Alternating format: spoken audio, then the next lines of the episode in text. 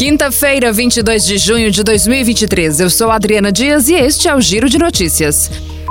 A nova modalidade de Pix automático deve estar disponível em abril de 2024, segundo anunciou o Banco Central nesta quarta-feira. Com ele, será possível realizar pagamentos recorrentes de forma automática pelo sistema de pagamentos instantâneo. A função estará apta para ser utilizada em pagamento de serviços, como contas de energia elétrica, gás, telefonia, internet, seguros, escolas, academias, condomínios e serviços de streams, por exemplo. Segundo o Banco Central, três pilares foram considerados no desenvolvimento da modalidade. São eles segurança, praticidade para usuários e flexibilidade.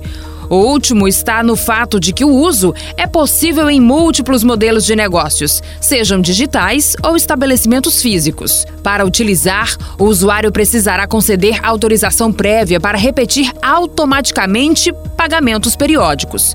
Ainda conforme informações do Banco Central, o Pix automático vale para empresas de qualquer segmento do mercado e de qualquer porte.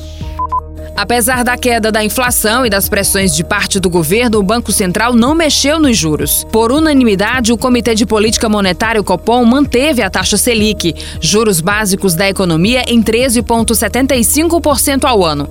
A decisão era esperada pelos analistas financeiros, que apostam em queda apenas a partir de agosto. A taxa continua no maior nível desde janeiro de 2017, quando também estava em 13,75% ao ano.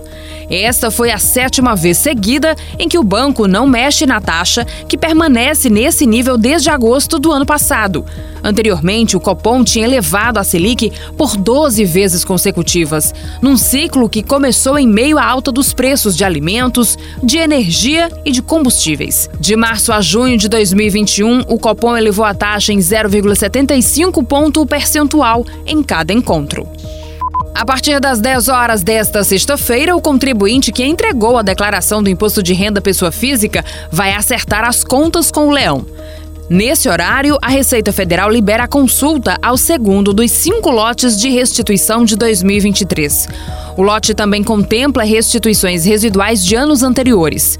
Ao todo, mais de 5 milhões de contribuintes receberão 7 bilhões e 500 milhões de reais. Todo o valor irá para contribuintes com prioridade no reembolso. A maior parte informou a chave Pix do tipo CPF na declaração do imposto de renda ou usou a declaração pré-preenchida.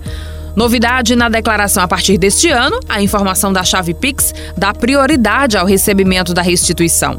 A consulta poderá ser feita na página da Receita Federal na internet. Basta o contribuinte clicar em Menu Imposto de Renda e, em seguida, no botão Consultar a restituição. Também é possível fazer a consulta no aplicativo da Receita Federal para tablets e smartphones. O Giro de Notícias tem produção de Igor Silveira e sonoplastia de André do Vale. Essas e outras notícias você acessa em gcmais.com.br.